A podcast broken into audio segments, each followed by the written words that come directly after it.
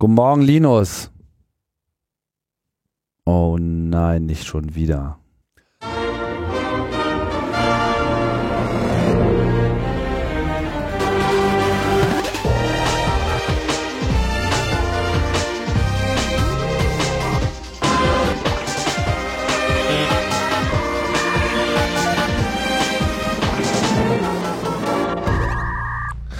Logbuch Netzpolitik Nummer 174 und ähm, ja, heute ohne Linus, der ist äh, irgendwie weg. Aber ich bin ja nicht alleine hier und ähm, habe Verstärkung reingeholt ins Studio, äh, nämlich mit Frank, Frank Hi. Rieger, hallo und Ulf, Ulf Böhmer. Hallo. Moin. Ihr wart Moin. ja beide schon mal da, also Hm. irgendwie in der Sendung irgendwie, wenn du auch noch nicht in der Metaebene warst, wie ich gerade selber erst festgestellt habe. Ich habe es ja gefunden. Also, ähm, heute machen wir mal keine News-Sendung, auch wenn es eigentlich um, um News geht, aber halt nur um, um eine. Ähm, und zwar geht's um, tja, die, den, den oder die Staatstrojaner, beziehungsweise die ganze Trojaner-Problematik, die ja nun gerade mal wieder frisch auf den äh, Tisch geworfen wurde. Es äh, wurde bekannt, ich weiß gar nicht, gibt es schon irgendeine offizielle Statement dazu, aber es wurde sozusagen äh, bekannt, dass das BKA nun selber an einem Trojaner arbeitet, sozusagen. Dass sie daran arbeiten, ist schon eine Weile klar. Jetzt, äh, was sie jetzt, äh, was jetzt gab, war sozusagen die Fertigstellungsmeldung. Also die Genehmigung. die, naja, weil der, also das BKA hat ja, das war eine ewige Geschichte. Also nachdem die erste Generation Staatstrojaner ähm, ja vom Bundesverfassungsgericht abgeschossen wurde, hat das BKA gesagt, ja gut, dann fangen wir jetzt mal an. Und dann suchten die auf Heise nach Entwicklern, irgendwie bei Heise Jobs und irgendwie, es gab also quasi schon eine eigene Kategorie bei Heise, irgendwie sich darüber lustig zu machen und Fefe hat auch da irgendwie immer wieder drauf rumgehauen, ähm, dass die, äh, das BKA halt da irgendwie gewisse Entwicklungsprobleme hat und also nicht aus den Puschen kommt und sie halt auch keine Leute finden, die in der Lage sind, da halt ihre Schadsoftware zu entwickeln. Insofern ist jetzt schon ein klein wenig überraschend, dass sie es tatsächlich geschafft haben, jetzt also irgendwas zu haben, was sie wohl denken, einsetzen zu Also können. zumindest geht das Gerücht, dass sie das geschafft haben, was Ja, nee. da nun wirklich bei Ähm, rausgekommen ist, weiß die- man ja nicht. Also die, die Meldung selber ähm, war von Falk Lücke in, auf den Deutschland. Deutschlandfunk hat das Genau. gemacht. Mhm. Und äh, dann gab es aber eine Bestätigung in der Bundespressekonferenz. Also tatsächlich sozusagen äh, im Wesentlichen offiziell geworden. Mhm. Ja, der Sprecher des, des Innenministeriums hat dazu ziemlich ausführlich Stellung genommen. Ähm, er hat nämlich gesagt, es ist irgendeine Software fertiggestellt worden und das BMI hat grundsätzlich auch den Einsatz genehmigt ähm, und zugleich ähm, wurde aber kein Wort darüber verloren, was denn eigentlich an Prüfung gelaufen ist. Ne? Wir wissen es also nicht. Es wurde ganz lustig, es wurde so gemurmelt, die Datenschutzbeauftragte hätte das geprüft. Daraufhin dachte natürlich jeder die Bundesdatenschutzbeauftragte. Ähm, und da allerdings gab es dann Presseanfragen und ähm, die Bundesdatenschutzbeauftragte hat dementiert, den Bundestrojaner geprüft zu haben. Stellt sich raus, die hat ähm, nur diese besondere Leistungsbeschreibung geprüft, also quasi den Bauplan, ja, das soll, aber was denn da jetzt tatsächlich gebastelt worden ist, hat sie nicht geprüft. Und das finde ich schon mal sehr lustig. So ein bisschen so, als wenn man ein Haus baut und den Bauplan sich anguckt, aber keine Bauabnahme macht und einfach hofft, äh, dass da kein Schmuh getrieben worden ist. Was gerade bei so, einem, so einer komplexen Schadsoftware wie mit Trojaner ja auch eher unwahrscheinlich ist, dass man da sich komplett an den Bauplan halten konnte, insbesondere weil da natürlich auch Anforderungen drin standen, die halt extrem schwer zu erfüllen sind. Also mal vielleicht noch kurz noch so ein bisschen zurückgehen auf die, was, was tut denn so ein Trojaner, was kann der denn? Und da gibt's halt so eine, so eine künstliche Unterscheidung, ähm, die auf das Urteil des Verfassungsgerichts ein Stück weit zurückgeht, dass das Verfassungsgericht gesagt hat, okay, wir haben halt einen Grundrecht auf die Inte- Integrität äh, und Vertraulichkeit informationstechnischer Systeme und die äh, dem Staat halt relativ hohe Hürden für die Infiltration setzen. Äh, und da wurde halt Trojaner gedacht als ein, eine Schadsoftware, die halt im Wesentlichen alles kann, was halt so eine Schadsoftware technisch möglich macht, nämlich halt Files auslesen, ähm, auch Files schreiben, ähm, sämtliche Kommunikation mitlesen, Keyboard äh, ja, auslesen, ähm, Audio mithören und so weiter. Und da haben die, äh, die Strafverfolger haben dann halt gesagt, naja, was wir eigentlich primär brauchen, ist ja nicht so richtig so ein voller Trojaner, sondern so ein halber Trojaner, der eigentlich nur Telekommunikation mitlesen kann und haben dann diese, diese lustige Kategorie des sogenannten Quellenüberwachungstrojaners erfunden, also die Quellen-TKÜ, also Quellentelekommunikationsüberwachung. Gibt es diesen Begriff erst seitdem. Den gibt's seit im Vorfeld dieses Urteils eigentlich. Ne? Also so viel, Ja. viel länger. Ich glaube 2006 oder so ist jetzt Ja. zum ersten Mal aufgepoppt. Ganz genau. Das, ähm, aber diese Unterscheidung ist in der Tat, äh, wie Frank sagt, äh, so richtig klar erst geworden durch die Entscheidung aus Karlsruhe. Ne? Und, Ja. ähm, und das Problem dabei. Also vielleicht erklärst du nochmal kurz, wie, also dieser, dieser Insert in diesem Urteil, was die, die Ja. Quellentelekommunikation ist, der ist ja so merkwürdig, ne? Also der, wenn Ja. du den liest, denkst du, er ist so ein, so ein Fremdkörper in diesem Urteil. Er ist ja auch gedanklich ein Fremdkörper und ich finde auch die zentrale Schwäche dieser Entscheidung, also Surprise, Surprise, ähm, hat die Trojaner-Entscheidung aus Karlsruhe ja deutlich weniger bewirkt an Rechtsstaatlichkeit, als wir, denke ich, gehofft haben, einfach wegen dieses Insatzes. Und zwar ist es so, wie Frank schon sagt, also eigentlich ist die Entscheidung, denke ich, sehr vernünftig, weil strenge Anforderungen gestellt werden an den Trojaner-Einsatz und dann allerdings ähm, gibt es diesen Einschub, der im Wesentlichen sagt, wenn so ein Trojaner nicht den ganzen Rechner ausspäht, sondern ausschließlich laufende Kommunikation, laufende Kommunikation, dann soll der Trojaner-Einsatz gar kein Eingriff sein in das neue Grundrecht, das Computergrundrecht, ne? also das Grundrecht auf Integrität und Vertraulichkeit informationstechnischer Systeme.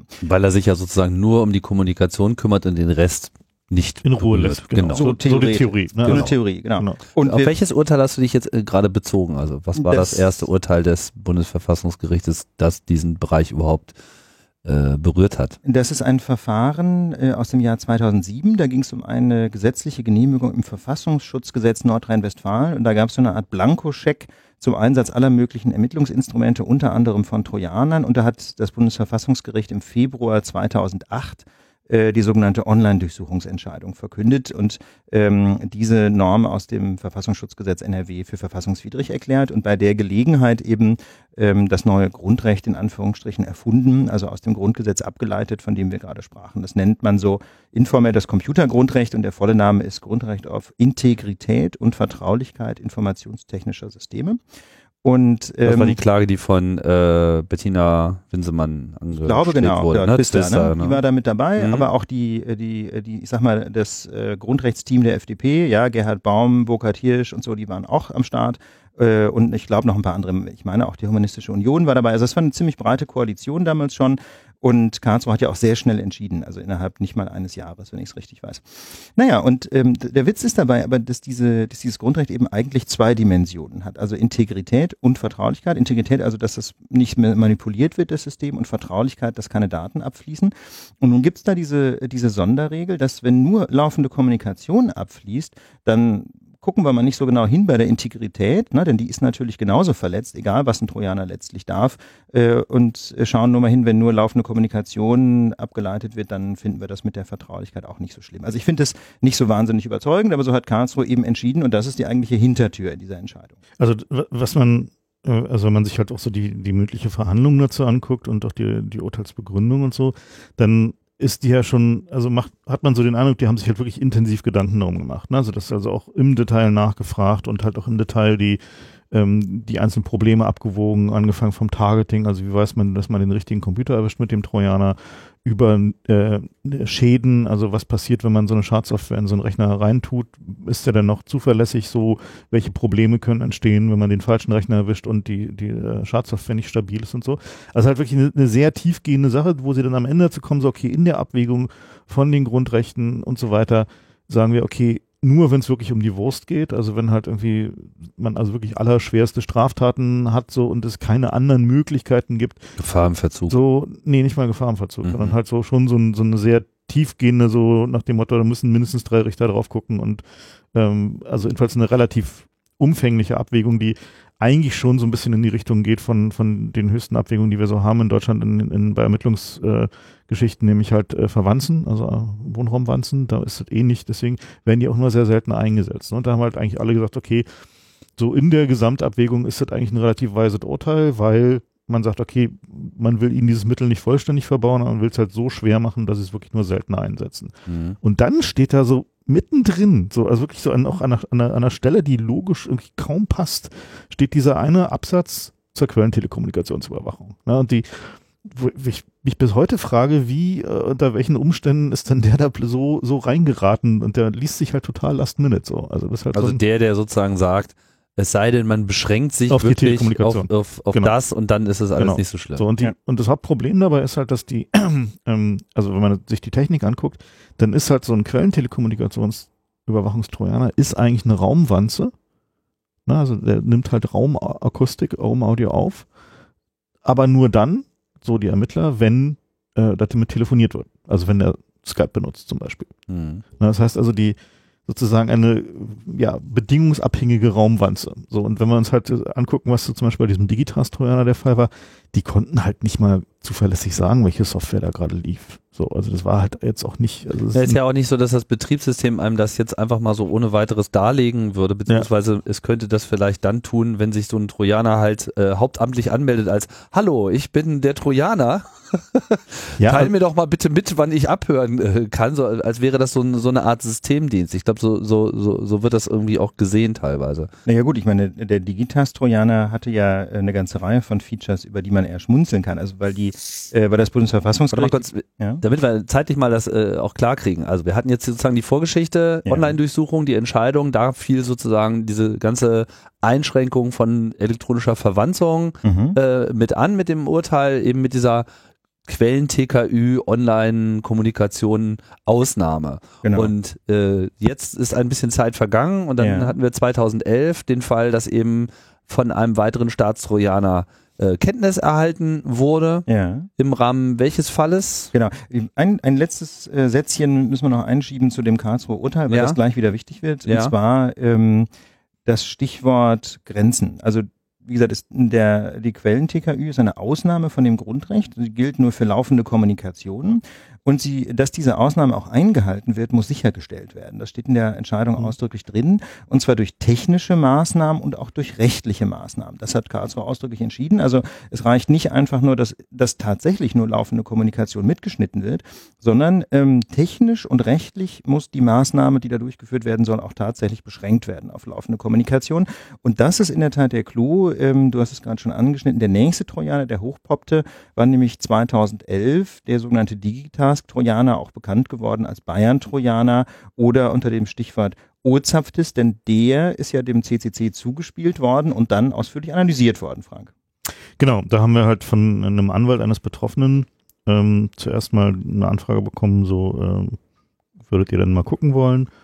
Ähm, und das ging dann halt auch weiter. Also wir haben dann halt äh, noch einen zweiten Anwalt gefunden, der halt irgendwie einen ähnlichen Fall hatte und die hatten halt, denen waren halt Sachen aufgefallen, dass die halt tausende von Screenshots in den Akten hatten. Ne? Also da waren halt Screenshots von Chats, so von Chatkommunikation. 50.000 an der Zahl, ja, eine ganze CD voll. Ja. ja also dann haben die sich halt gefragt, ja, so wie geht denn das so? Und dann haben wir dann, hat halt eine ganze Weile gedauert und hin und her und so. Und am Ende hatten wir halt eine Festplatte von, ähm, von einem von den Betroffenen und dann noch von einem anderen Betroffenen ähm, mit der Maßgabe, dass wir die halt analysieren können und ähm, dort auch publizieren können, aber halt natürlich die Platten halt den Betroffenen gehören. Und ähm, was da halt drauf war, war halt dann eben dieser, dieser sogenannte Bayern-Trojaner, der halt von Digitask war ähm, und der, ähm, naja, also die, die, die Qualität dieses Trojaners ist halt schon so eher so ein Praktikantenjob so. Ne? Also Digitask ist ein deutsches Unternehmen genau. Ja. gewesen. Die halt früher, was hatten die gemacht? Die hatten irgendwie so Probleme, dass sie irgendwie andere Behörden Software gemacht haben und dann da rausgeflogen sind wegen irgendwie schattiger Geschichten und so. Ja, Da- wegen Bestechung. Ach so, ja, ah ja, ja, die, hatten- sogar die hatten so ja. schmu- schmutzige Deals mit dem Zollkriminalamt Mhm. gemacht. Ich glaube, in Köln sitzt Mhm. das. Und da sind auch Leute verurteilt worden wegen Bestechung oder Bestechlichkeit. Das ist, Mhm. genau. Und daraufhin waren die so ein bisschen auf dem Abstellgleis, soweit ich mich erinnere. Ja, Reuter-Affäre. Mhm. ja. So heißt das. Naja gut, und die, ähm, ja, und dieser Digitas-Trojaner, der konnte halt eigentlich alles. Also das war halt so ein, äh, also ja, ziemlich zusammengeschustert, hat die Daten über Proxy-Server in den USA übertragen, auch sehr heikel. Unverschlüsselt. Unverschlüsselt, genau. Und war halt von außen exploitbar. Das heißt also, man konnte halt auch tatsächlich den, den Trojaner selber nochmal äh, als äh, Einfallstor benutzen in den infizierten Rechner. Also war halt quasi die maximal mögliche Katastrophe für so einen Behördentrojaner. Ja, also ist halt so. Und ähm, daraufhin, denke ich mal, ist dann halt auch der äh, dieser ganze Fahrplan, den das BKA ja schon nach dem äh, Verfassungsgerichtsurteil hatte, dass sie sagten, okay, wir brauchen aber trotzdem Trojaner und wir müssen jetzt da mal ran und so, auch nochmal drastisch verzögert worden. Ne? Deswegen haben die jetzt halt auch so lange gebraucht, weil die halt ähm, wissen, dass wann immer sie jetzt diesen Trojaner einsetzen, die Wahrscheinlichkeit groß ist, dass er am Ende gefunden und analysiert wird und dann das ganze Theater nochmal von vorne losgeht. Ja. So, ne? Denn der Witz bei diesem Digitas-Trojaner war, dass der im Grunde beide Voraussetzungen, die Karlsruhe aufgestellt hatte, zu, äh, zum Einsatz zur Quellen-TKÜ eben nicht erfüllt hat. Ne? Frank hat gerade ja schon sehr schön beschrieben, dass der technisch nicht beschränkt war auf laufende Kommunikation, sondern das war quasi der Full Take. Ne? Der konnte alles, der konnte sogar irgendwie Dateien hochladen. Ne? Der Club hat da ja so einen sehr schönen äh, quasi Client geschrieben, ne? mit dem man da irgendwie Exe-Files hochladen und starten konnte. Ja, das hat der Trojaner alles brav gemacht. Also der hat die technischen Grenzen der Quellen-TKÜ nicht sichergestellt.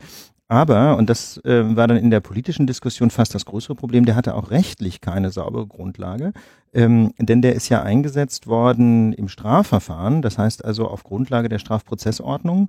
Und die Strafprozessordnung kennt aber überhaupt kein, äh, kein Gesetz, um Trojaner einzusetzen. Die kennt halt nur ein Gesetz für die normale Telekommunikationsüberwachung, also quasi Handy abhören oder Internetzugang mitschneiden.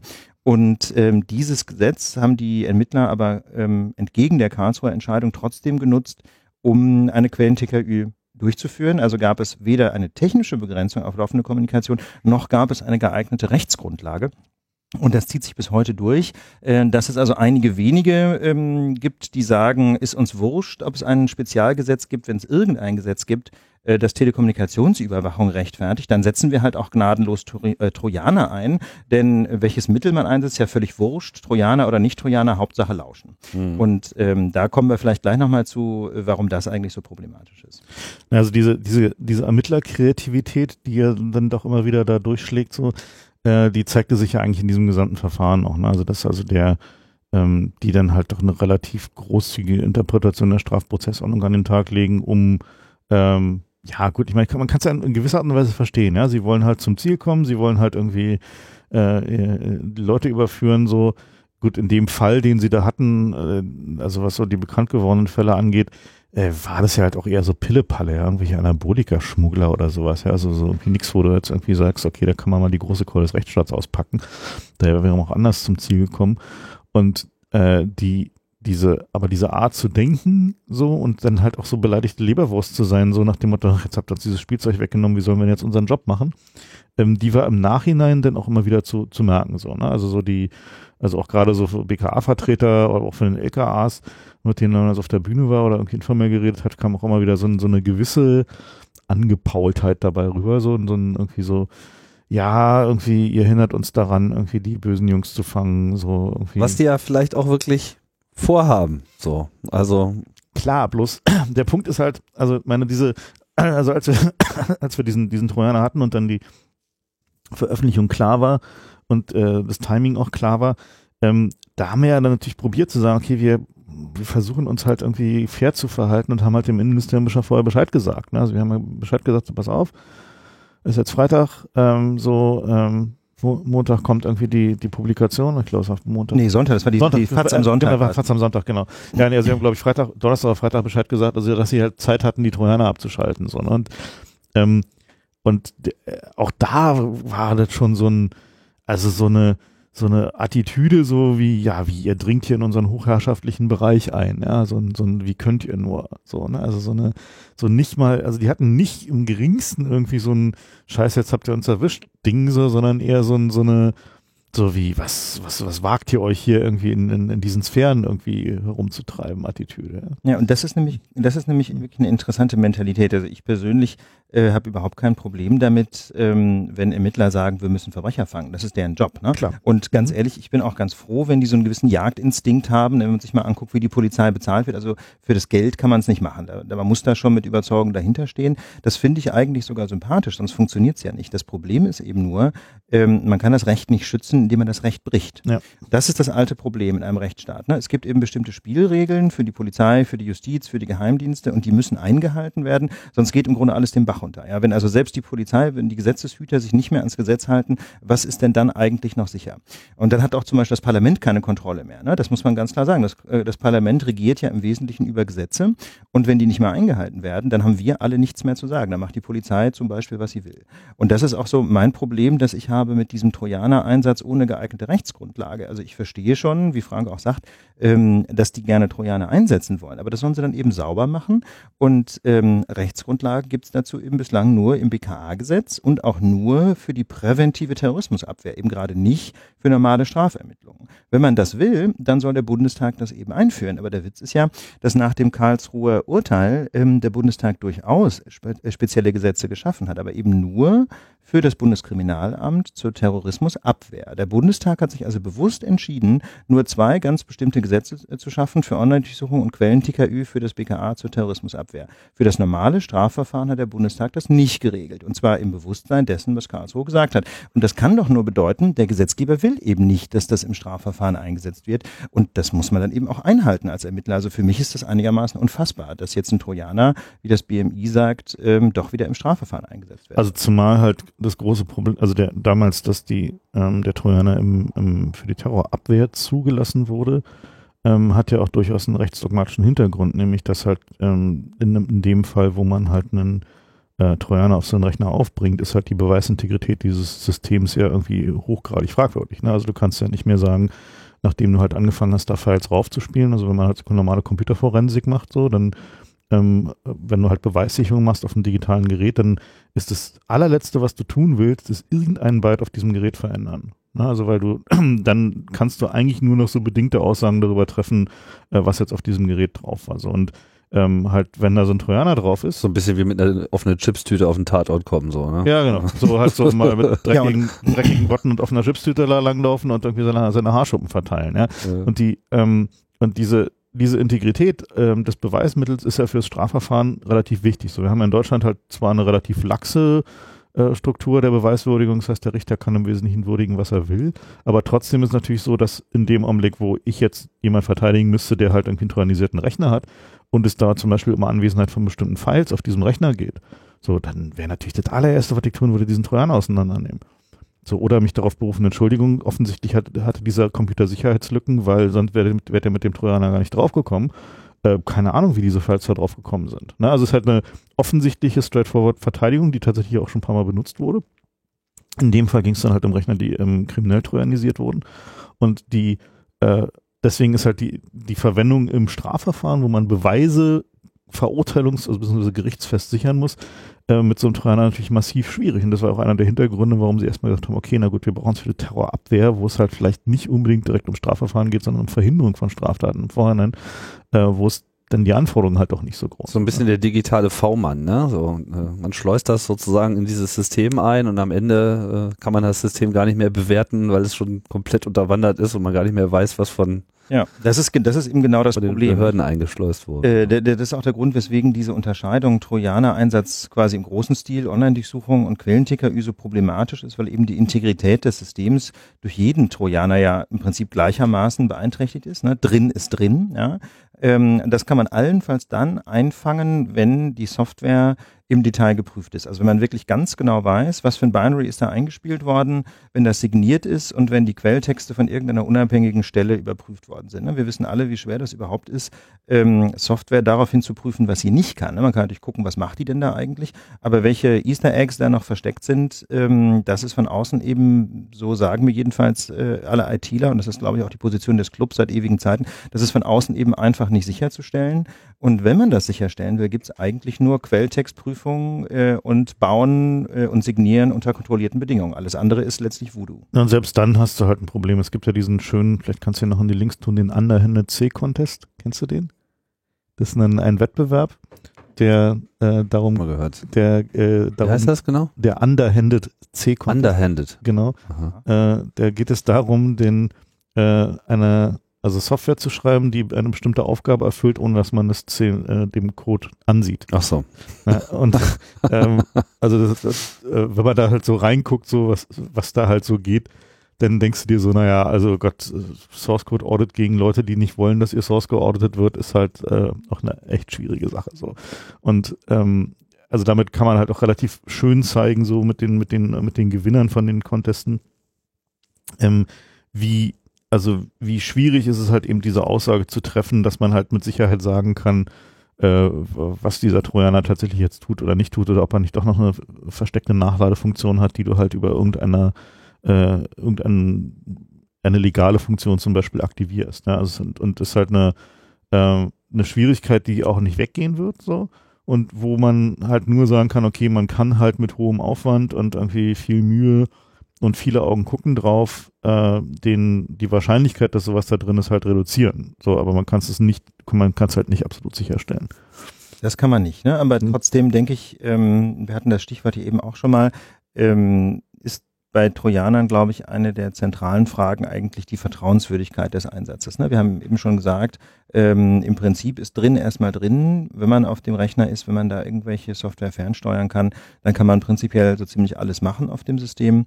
Und deswegen ist die Frage, wie fängt man diese unbeschränkten Möglichkeiten eigentlich wieder ein. Und ich denke, äh, irgendeine Form, äh, den Trojaner wirklich effizient zu kontrollieren, ist ähm, ist einfach zwingend erforderlich in einem Rechtsstaat, damit man eben äh, dieses Vertrauen herstellen kann. Ich meine, die Sicherheitsbehörden haben 2011 mit dem Bayern-Trojaner jedenfalls bei mir erhebliches Vertrauen verspielt. Denn äh, auch da, das darf man ja nicht vergessen, gab es ja ermittlungsrichterliche Anordnungen und es wurde immer hoch und heilig versprochen, wir machen hier nur Quellen-TKÜ und was dann tatsächlich passiert ist, ähm, war eben eine komplette Online-Durchsuchung. Das muss man einfach so deutlich sagen. Das heißt also, da wurde ein Bürger, oder wurden, es waren ja mehrere Trojaner-Einsätze, also mehrere Bürger mit verfassungswidrigen Mitteln ausgespäht gerät. Nicht? Das ist in einem Rechtsstaat so ziemlich der GAU. Und, ähm, und insofern muss man sagen, was das blinde Vertrauen angeht, nach dem Motto, die Polizei wird sich schon ans Gesetz halten, ähm, damit kommt man jedenfalls auf diesem Rechtsgebiet, denke ich, nicht weiter. Und ähm, der, das ist jetzt nicht mal nur unbedingt der Tatsache geschuldet, dass die alle äh, quasi böse Jungs wären. Im Gegenteil, es ist eben auch vieles einfach Graubereich. Nicht? Was ist denn eigentlich laufende Kommunikation? Wir hatten eben schon das Stichwort Screenshots. Ja, ähm, da wurde dann damals argumentiert, naja, wenn ich mit einem Screenshot äh, ein Chatfenster abbilde, dann ist das ja schließlich die Abbildung laufender Kommunikation, also darf ich das. Ne? Und dabei wurde ausgeblendet, dass auf dem Bildschirm natürlich mehr zu sehen ist als nur das Chatfenster. Und außerdem sehe ich natürlich dann auch, was jemand in seinem Chatfenster gerade tippt, was aber möglicherweise noch gar nicht über die Leitung geht. Hängt so ein bisschen von der Chatsoftware ab, ne? aber möglicherweise muss ich ja nochmal Enter drücken. Das heißt also, das ist gerade noch keine laufende Kommunikation, bis da Enter gedrückt worden ist. Und insofern ist es einfach schon mal gar nicht so einfach zu definieren, was ist eigentlich laufende Kommunikation. Und das möchte ich eigentlich jetzt ähm, auch nicht irgendwelchen Polizeibeamten überlassen. Und zwar einfach deswegen, weil die verständlicherweise und ja auch irgendwie erwünschterweise so einen gewissen Jagdtrieb haben. Ne? Und dann im Zweifel eben die Grenzen der laufenden Kommunikation äh, auch gerne mal überschreiten. Oder ein anderes Beispiel ist ähm, PGP, ja, also verschlüsselte E-Mails. Da weiß man ja, wenn man die, wenn man da auf Senden drückt, dann gibt es im Grunde passieren zweierlei. Erstmal wird die E-Mail verschlüsselt, lokal, und dann gibt es eine verschlüsselte Version und erst die geht über die Leitung. Wenn man ehrlich ist, ähm, ist Gegenstand der laufenden Kommunikation nur die verschlüsselte E-Mail. Aber äh, da mache ich mir keine Illusionen. Selbstverständlich werden die Ermittler im Zweifel ähm, schon einen Schritt vorher ansetzen. Bevor da irgendwie kommuniziert wird, werden die natürlich die Plaintext-E-Mail, die dann ins GPG oder ins PGP reingeschoben wird, äh, mitschneiden wollen. Obwohl das streng genommen eben gerade keine laufende Kommunikation ist. Ne? Die werden halt argumentieren, das Verschlüsseln und das Absenden, das ist doch irgendwie ein Vorgang und das ist alles laufende Kommunikation. Aber wenn man ehrlich ist, das ist gerade keine laufende Kommunikation. Wirklich kommuniziert wird nur die verschlüsselte E-Mail. Äh, und ich kann mir beim besten Willen nicht vorstellen, dass das die Polizei freiwillig einhalten wird. Du hast gesagt, dass jetzt die aktuellen Ziele sind jetzt nicht nur im Ausnahmefall, sondern auch bei normalen Strafverfahren äh, zum Einsatz gebracht zu werden, die Trojaner? So sagt es das BMI, genau. Wir ohne, ohne tatsächliche Rechtsgrundlage, muss man dazu genau, sagen. Also das, das ist zum Beispiel mal wieder, das muss man auch mal deutlich sagen, ein Verdienst von Netzpolitik. Nicht? Die, die Presse hat im Großen und Ganzen äh, entweder gar nicht nachgehakt oder einfach kommentarlos abgedruckt, was der BMI-Sprecher gesagt hat.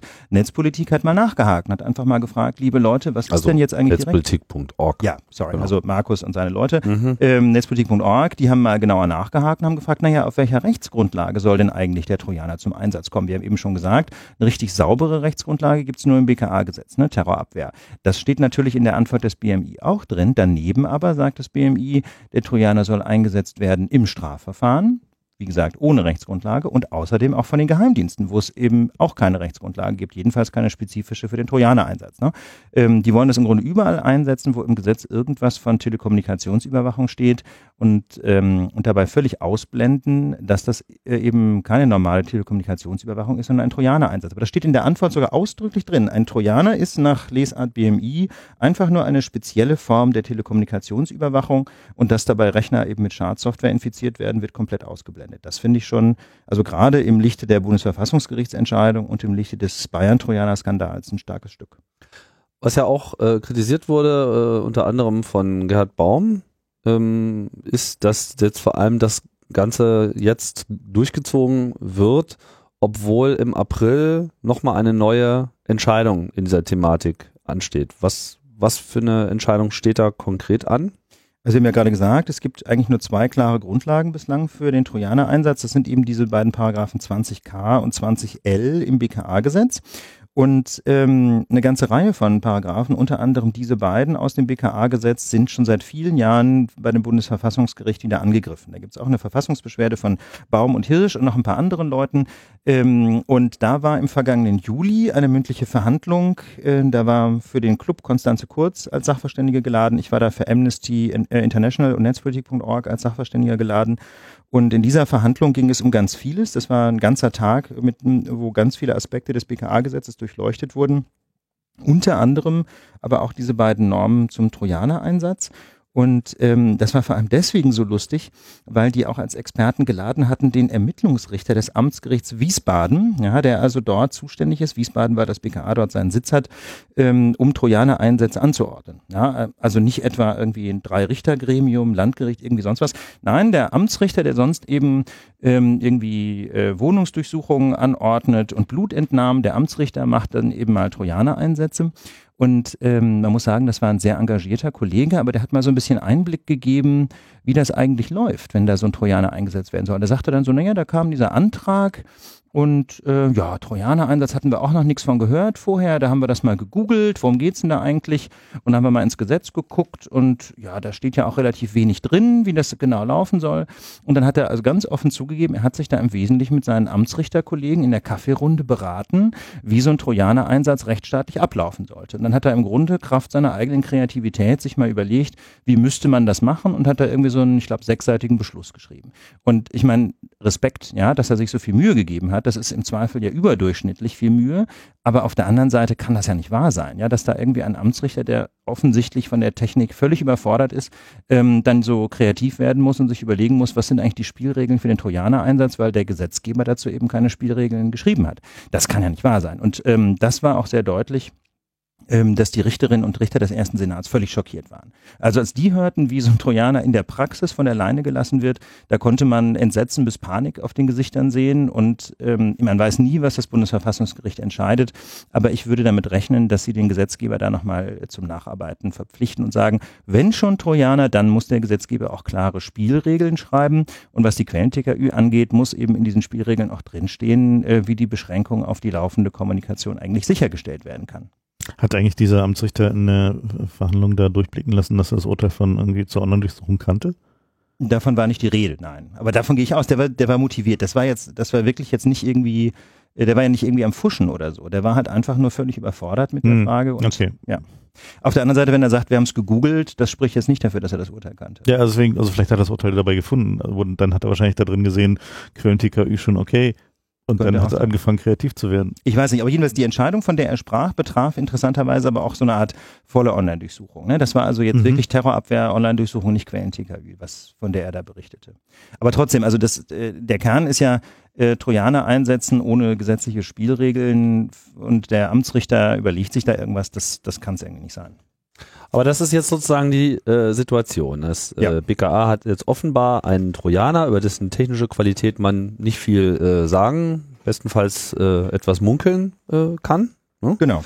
Der dann äh, vielleicht in irgendeiner Form Maßnahmen, äh, also wo Maßnahmen ergriffen wurden im Design des Codes, der das Desaster dieses Digitask-Trojaners irgendwie vergessen machen soll. Kann man sich nicht so leicht vorstellen, aber Nehmen wir das jetzt einfach mal so äh, also hin. Ich, ich meine, es gab ja, es gab ja zwischendurch auch noch so Meldungen, dass halt zum Beispiel das ähm, äh, BSI, Bundesamt für Sicherheit und Informationstechnik, ähm, herangezogen wurde, um an diesem Trojaner mitzuarbeiten. Ähm, spezifisch hat der Netzpolitik da aufgedeckt ähm, äh, an den an der Kryptofunktion, also dass die halt sozusagen gefragt wurden, ob die äh, Funktion zum Daten nach Hause schicken, ob die hinreichend äh, kryptografisch abgesichert authentifiziert ist und ähm, wo aber also das zumindest das, von dem wir wissen so. Ähm, in anderen Fällen ist es halt aber auch schon so, dass es gerade das Innenministerium zum Beispiel sehr stark darauf gedrungen hat, dass da auch die anderen Leute, also insbesondere die Mehrwehrabwehrabteilung beim BSI, die ja darüber große Erfahrung verfügt, ähm, dass die da halt mit reingeknechtet werden sollte, also um äh, dafür zu sorgen, dass halt dieser Trojaner halt irgendwie möglichst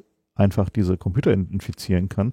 Und das bringt dann halt natürlich auch noch so einen Aspekt da rein, ähm, der immer wieder gerne übersehen wird, nämlich dass der Staat tatsächlich dann im Malware-Business ist. Ne? Das heißt, also der Staat braucht halt Sicherheitslücken, um Computer zu infizieren. Der Staat muss diese Software testen gegen Antivirus-Software, gegen moderne Betriebssysteme, um sicherzustellen, dass sie dagegen funktioniert. So, und ähm, wenn wir uns halt so angucken, wie so halt die Entwicklung ist in, über aktuellen Betriebssystemen, insbesondere bei Mobilgeräten, ähm, dann wird das halt auch ziemlich schnell ein interessantes Spiel. So. Also wenn man jetzt zum Beispiel ein aktuelles iOS infizieren will mit einem Trojaner, das ist halt schon irgendwie kein, also nicht so einfach. So, da muss man halt schon irgendwie Geld auf den Tisch legen für Sicherheitslücken, beziehungsweise diese Sicherheitslücken entwickeln. Und eigentlich wäre ja der Staat und insbesondere mit auch das BSI äh, in der Rolle zu sagen, okay, sobald wir Kenntnis von so einer Sicherheitslücke haben, sobald wir wissen, dass da so eine Sicherheitslücke ist, ist der erste Anruf natürlich erstmal zum Hersteller, um diese Sicherheitslücke gefixt zu bekommen, weil davon sind wir alle betroffen. Na, und jede ungefixte Sicherheitslücke, von der wir wissen, die halt eine Trojanisierung ermöglicht, ist halt eine große Sicherheitslücke. Also ist halt eine Sicherheit, nicht so ein Pillepalle, irgendwo mal hier eine Permission falsch, sondern ist dann halt entweder eine, eine große Sicherheitslücke oder eine Exploit-Chain, also eine, eine, Kette aus verschiedenen Exploits, die es halt ermöglicht, so ein, so ein, zum Beispiel so ein iPad oder was auch immer zu infizieren. Und äh, wenn so, so eine Lücke da draußen rumfliegt, dann finden die halt auch andere Leute. Ja, und das halt, äh, dass der Staat halt in diesen Interessenskonflikt kommt, zu sagen, okay, ich muss jetzt meine eigentliche aus der, aus der Daseinsfürsorge abgeleitete Pflicht, dem Bürger zu helfen, seine IT-Security in den Griff zu bekommen und irgendwie die Sicherheitslücken zu schließen, mit meinem Interesse als Staat halt irgendwie in die Computer von Verdächtigen einzudringen, irgendwie irgendwie ins Verhältnis bringen, ist eigentlich rechtlich auch ein relativ unauflös unauflösbarer Konflikt. Ne? Also ich meine, da gibt es auch nicht wirklich andere Beispiele für, wo sowas nee. entsteht. Ne? Also so wo tatsächlich Sicherheitslücken in, in Kauf genommen werden. Wie ist das bei Schlössern und Alarmanlagen eigentlich? Also jedenfalls wüsste ich nicht, dass die quasi bewusst schwach gemacht werden, denn ganz ehrlich, wenn, wenn man für eine Wohnung einen Durchsuchungsbeschluss hat, dann ruft man halt einen Schlüsseldienst und wenn es gar nicht anders geht, dann kommt das SEK mit der 50 Kilo Ramme und äh, rennt die Tür ein. Ne? Mhm. Also das ist, ähm, das ist, da gibt's in der Tat keine Parallele, dass man hofft, dass es irgendwelche Sicherheitslücken gibt, die sonst schon keiner finden wird und die so quasi in der Hinterhand hält, um die mal staatlicherseits einsetzen zu können. Also ganz interessant in dem Kontext, wo du jetzt sagst iOS-Exploits, ne? Ähm, es gab natürlich in der Tat auch schon mal iOS-Trojaner, wenn ich weiß, von Finn Fischer oder so. Das ist mal äh, von, von so einem kanadischen Institut auch äh, analysiert worden. Und äh, die hatten sich diese äh, Ad-Hoc-Distribution, äh, die normalerweise von Developern eingesetzt wird, um, um Beta-Versionen zu verteilen, zunutze gemacht. Da muss man dann zwar so ein paar Warnungen wegklicken, aber ähm, das ging früher so, dass man dann später nicht mehr sah, dass diese Software tatsächlich auf dem ja. Rechner ist. Das geht heute aber so einfach nicht mehr. Also da hat Apple nämlich nachgearbeitet. Äh, man muss da regelmäßig bestätigen und die entsprechende App wird mit so einem kleinen orangefarbenen Punkt gekennzeichnet. Ähm, also dieser Distributionsweg, der ja keinen Exploit erfordert hat, der dürfte so ohne weiteres wohl nicht mehr funktionieren. Und ähm, ich weiß nicht, wie es gehen soll. Also ich habe gerüchteweise gehört, dass iOS trotzdem äh, ins Visier genommen werden soll, aber da weiß ich persönlich nicht, wie es ohne Exploit gehen soll. Ja, ich meine, irgendwas geht halt immer, wenn du halt spätestens, wenn das Telefon halt physisch in der Hand hast, dann ja. hast du halt ja. ähm, meistens irgendwie Möglichkeiten, aber es wird halt schon verdammt hart. So, und also insbesondere wenn wir jetzt halt diese, diese Apple FBI-Diskussion dann noch mit reinholen, ähm, dann ist halt klar absehbar, dass halt die, ähm, die Hürde zum Einbringen auf einigermaßen gut gesicherte IT-Systeme ähm, wird halt schon hoch. Das heißt nicht, dass es nicht geht, so. Also ganz klar ist immer nur eine Frage des Ressourceneinsatzes des Willens, ähm, aber es wird halt schon problematisch. So. Und die Be bevor wir, bevor wir hm? äh, da vielleicht reingehen, äh, wollte ich nochmal kurz äh, halb zusammenfassend nochmal nachfragen. Also das BSI war das BSI konkret bei diesem Digitask-Trojaner äh, nee. involviert, war nee, es nicht. Bei dem neuen jetzt aber jetzt sind sie drin, aber mehr in so einer beratenden Funktion oder wie äh, soll man das? Ist halt unklar, ne? Also die Akten, die die Netzpolitik Okta halt befreit hat, sagen halt nur, dass sie involviert waren, was das BSI ja vorher bestritten hatte. Mhm. Ähm, und die, äh, was die sagen, ist halt irgendwie, dass sie nur darin involviert waren, halt die Kryptofunktion zu prüfen. Also halt zu prüfen, dass die Kommunikation nach Hause halt gesichert und authentifiziert ist und dass halt die, ähm, die Command- und Kontrollstruktur, also wie man halt auf diesem Trojaner Befehle gibt, dass die halt äh, ordentlich verschlüsselt und authentifiziert ist. So, das sind wir so. Da könnte man halt in, in weiter Interpretation des, der Aufgaben des BSI sagen, na gut, dafür sind sie halt zuständig, sicherstellen, dass irgendwie staatlicher IT-Kram halt irgendwie gesichert ist, also zumindest verschlüsselt authentifiziert ist. Aber angesichts dessen, dass halt ja eigentlich so der, die Linie des BSI war ja so halt BSI für Bürger, wir machen, kümmern uns um, um eure IT und wir warnen euch, wenn eure E-Mail-Adresse in irgendwelchen Mailware-Foren getradet wird und so. Also diese ganzen Geschichten, so wo sie halt eigentlich sagen, okay, wir möchten eigentlich dein Freund sein, wir möchten eigentlich deine Vertrauensbehörde sein, wenn es um IT-Security geht und auch per Gesetz ja Sinn für Unternehmen. Ne? Also die müssen ja melden nach dem neuen IT-Sicherheitsgesetz, wenn sie halt schwere Angriffe hatten, dann müssten sie auch ans BSI melden. Und dann so eine Behörde dazu zu bringen, ähm, ja, quasi in staatlicher Infiltrationssoftware zu machen und da halt irgendwie zu helfen, ist natürlich, also exemplifiziert halt diesen, diesen Konflikt so zwischen, eigentlich hat der Staat ja halt eine Fürsorgepflicht und auf der anderen Seite ist er dann plötzlich im Mehrwehrbusiness mit all seinen Institutionen. So. Mhm.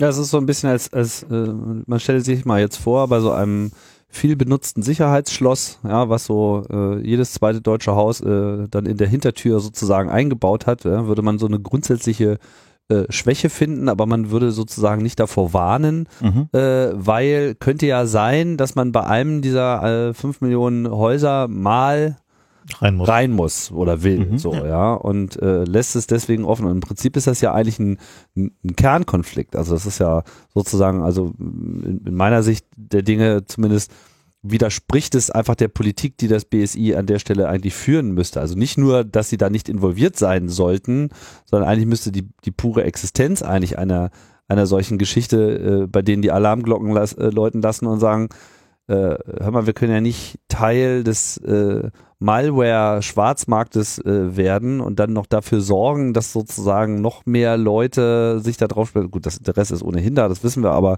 äh, da, sich, sich da sozusagen auch noch zum Komplizen zu machen, ist ja auch schon problematisch. Das ist in der Tat problematisch, ne? aber man muss dann noch wiederum dazu sagen, dass ja dieser konkrete Trojaner ähm, jetzt eben, soweit man weiß, jedenfalls von niemandem geprüft worden ist. Nicht? Also auch das BSI war, soweit ich das jedenfalls verfolgt habe, quasi die Konzeptionierung einge, äh, eingebunden. Das ist eben diese sogenannte besondere Leistungsbeschreibung, was im Wesentlichen der, der, äh, die technischen Spezifikationen des Trojaners sind und auch so die, die Funktionsbeschreibung. Aber ähm, quasi die Software, ja, Quellcode oder Binary hat, soweit ich das weiß, jedenfalls noch niemand geprüft. Ich habe gerüchteweise gehört, dass äh, ein TÜV da eingebunden worden sein soll, was ja insofern nicht ganz äh, unproblematisch ist, als der TÜV äh, ja formal privatrechtlich ist. Das sind ja privatrechtliche Vereine, äh, die vom Staat mit, mit dem Business äh, Autos prüfen zum Beispiel beliehen worden sind. Nicht? Aber, äh, die hatten doch, ja. aber die hatten noch bei dem anderen Trojaner, also BKH fährt ja zweigleisig, die haben ja noch an diesem Finnfischer Trojaner mhm. äh, auch noch weiter basteln lassen. Das heißt also, die haben halt der, dieser Firma Gamma, ähm, die halt ja auch schon damals äh, im, in dem Kontext bekannt wurde, dass deren Trojaner an ähm, Ägypten zum Beispiel geliefert worden, ans ägyptische Regime. Und die haben ja vom BKA so ein, also die haben erst so einen Test, so eine Teststelle sich machen lassen und dann haben sie diesen Trojaner prüfen lassen ja von CSC. Ja. Ne, also halt einem NSA-Zulieferer aus den USA, der halt auch eine deutsche äh, Dependenz hat und ähm, also halt so eine große IT-Consulting-Bude, die halt auch Services macht und die halt einen sehr tiefen Hintergrund in diesem ganzen NSA-Überwachungsbusiness haben und in Deutschland aber halt äh, viel in Behördensoftware machen.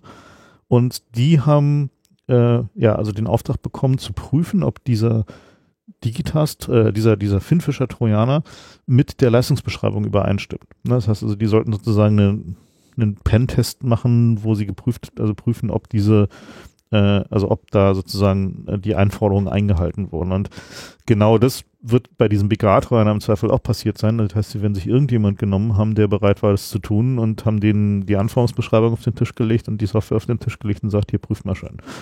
So, und das ist natürlich auch ein, so eine Frage, wo, also wenn es dann irgendwie natürlich zu Gerichtsprozessen kommt, dann werden die sich halt genau wie damals die Banken immer sagen, so ja, nee, bei uns ist alles sicher, werden die sich halt dahinstellen und sagen, ja, wir haben es prüfen lassen, hier ist irgendwie unser, unser Gutachten, in dem steht halt irgendwie die Anforderung, die Anforderungen der Leistungsbeschreibung wurden eingehalten, alles schön legal hier, ne? Also mhm. die, die, werden natürlich einen Teufel tun, äh, äh, da irgendwie einem, einem Betroffenen oder Angeklagten halt irgendwie Zugang irgendwie zu Sourcen oder, oder Binary zu geben oder zu irgendwas anderem als vielleicht den Protokollen, die aus ihrer Software rausfallen, ne? Das ist so ein bisschen wie mit dem Abgasskandal jetzt auch. Ne? Das ist ja auch alles geprüft worden, aber ja, auf Basis von sehr schwammigen Vorgaben. Die Messwerte so, waren ne? okay. Ne? Ja. Das war alles also, richtig. Und bei diesem, bei dieses BSI-Problem ist halt insofern auch wesentlich, weil ähm, wir sehr, schon seit vielen Jahren von das BSI halt eine unabhängige Behörde wird. Also dass wir sagen, okay, der, ähm, um halt solche Vorfälle zu vermeiden, muss es halt aus der aus dem Verantwortungsbereich des Innenministeriums raus. Momentan ist BSI halt eine dem Innenministerium nachgeordnete Behörde, heißt, die sind halt auch Weisungsempfänger. Und tatsächlich war wohl diese äh, diese Geschichte mit dem mit der Arbeit im Trojaner war halt einfach eine Weisung. Die konnten halt nicht anders. Ne? Also die wurden dann halt einfach dazu verdonnert. Und ähm, damit sowas nicht vorkommt, nochmal vorkommt, äh, wäre es halt sehr sinnvoll, da dem, dem BSI halt eine, eine deutlich unabhängige Rolle zu geben. Ja. Wo würdest du es denn einsortieren? Äh, wie äh, Datenschutzbeauftragter als unabhängige Bundesbehörde. Mit halt entsprechend. Also gar keinem Ministerium ja. unterstellt. Korrekt, ja. Also zumindest keine inhaltlichen Fachaufsicht, ja. ne? wenn überhaupt eine Rechtsaufsicht, wenn überhaupt, ja. ja. Also ich meine, es gibt ja solche Konstruktionen und die Bundesbeauftragte für Datenschutz und Informationsfreiheit ist ja inzwischen, nachdem da äh, Europa immer wieder Nachbesserungen gefordert hat, auch unabhängig geworden. Ja. Ja. Also das ist eine Vorgabe des europäischen Rechts. Schon die alte Datenschutzrichtlinie fordert, dass die nationalen Datenschutzaufsichtsbehörden äh, eben unabhängig sind und das heißt also insbesondere nicht in irgendeine Weisungsstruktur eines Ministeriums eingebunden.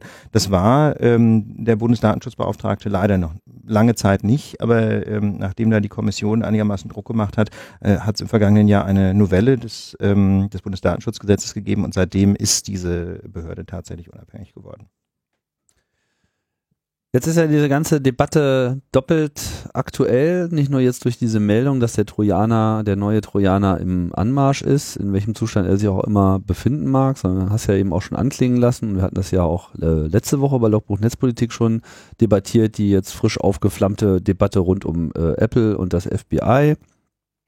Dort, um es nochmal kurz ähm, anzureißen, ähm, gibt es sozusagen die Aufforderung des FBI an Apple, doch bitte eine spezielle Software bereitzustellen, weil sie halt in dieses eine Telefon nicht mehr hereinkommen.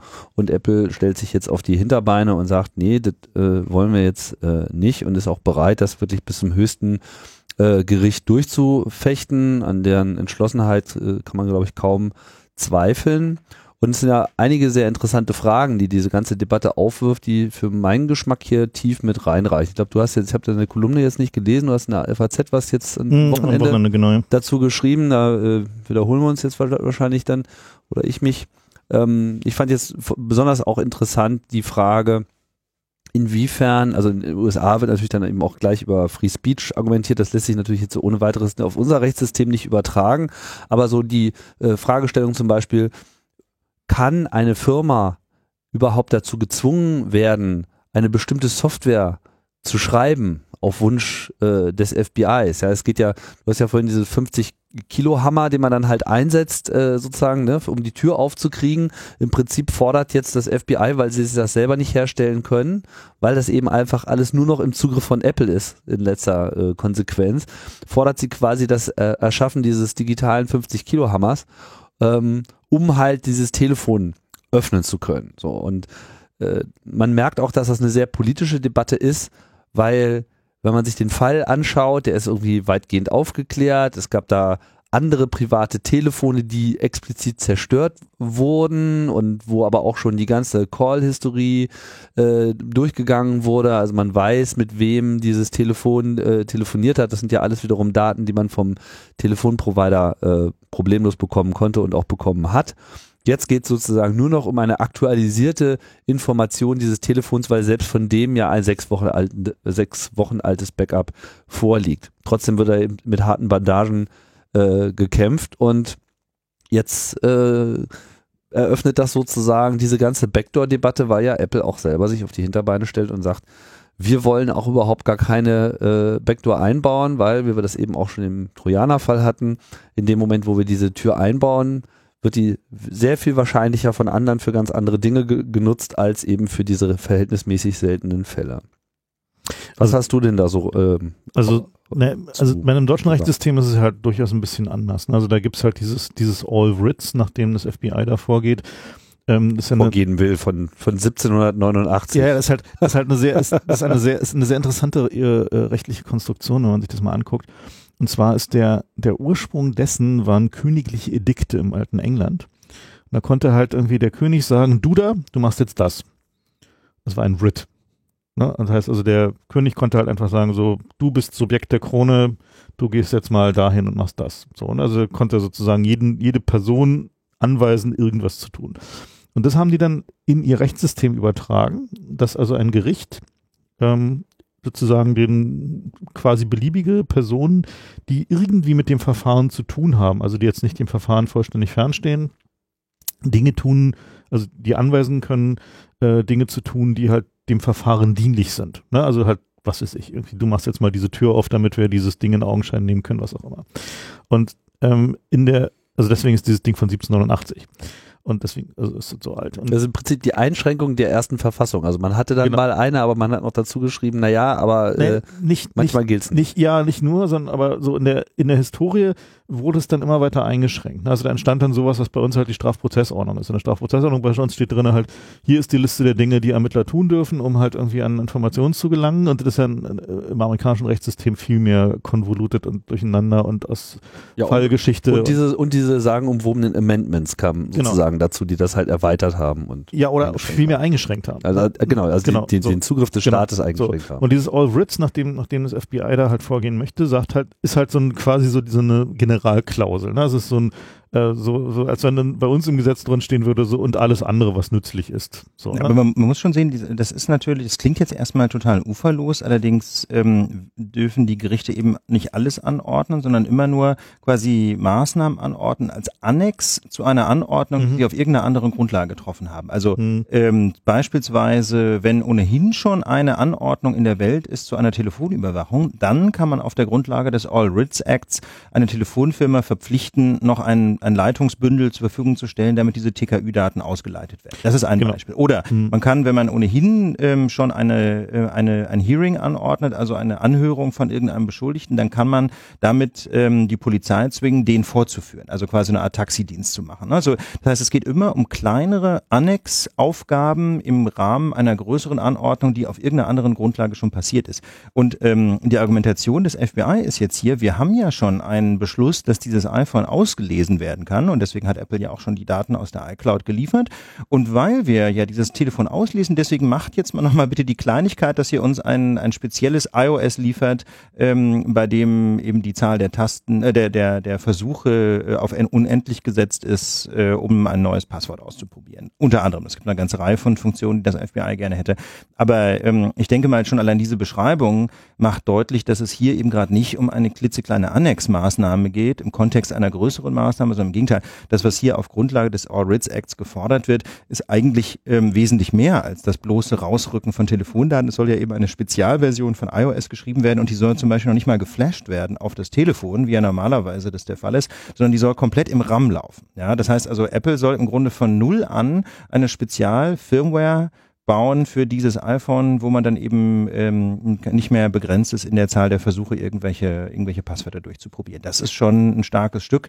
Und ähm, also jenseits der ganzen verfassungsrechtlichen Fragen, äh, denke ich mal, dürfte da auch der Rahmen dieses All Writs Acts äh, deutlich gesprengt sein.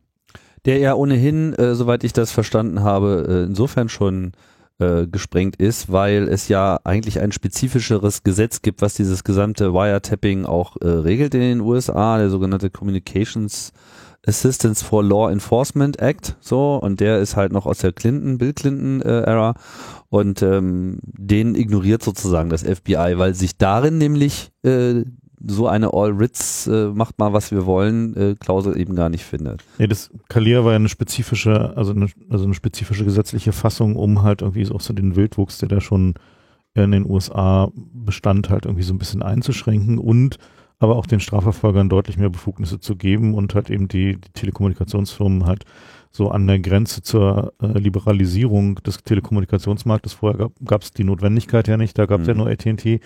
Ähm, und als dann die Liberalisierung kam, wollten sie halt damit halt die äh, sozusagen diese Verpflichtung äh, ja in, in Gesetz gießen so.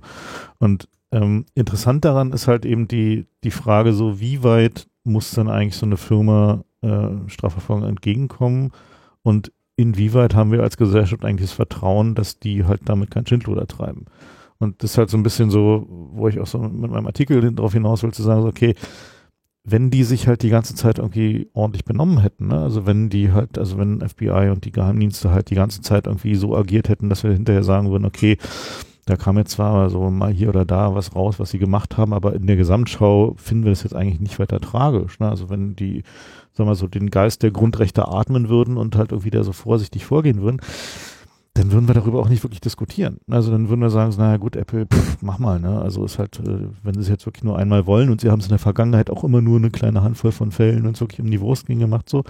Aber dem ist ja nicht so. Also es war ja, ist ja so, dass wir äh, aus den Snowden-Enthüllungen und aus vielen anderen Enthüllungen, die danach kamen, wissen, ähm, dass die Strafverfolgungsbehörden und die Geheimdienste insbesondere ähm, ja halt uferlos agieren. Das heißt also, dass die halt immer, wenn sie den kleinen Finger kriegen, die ganze Hand nehmen und insbesondere halt die ähm, Prism ja, dieses Pro äh, Programm, was erste, was ja in dem NSA-Skandal hochkam, war ja de facto die Ausnutzung von Zugängen, die für die Strafverfolgungsbehörden zu Computersystemen von großen Kommunikationsfirmen gelegt wurden, durch die NSA. Mhm.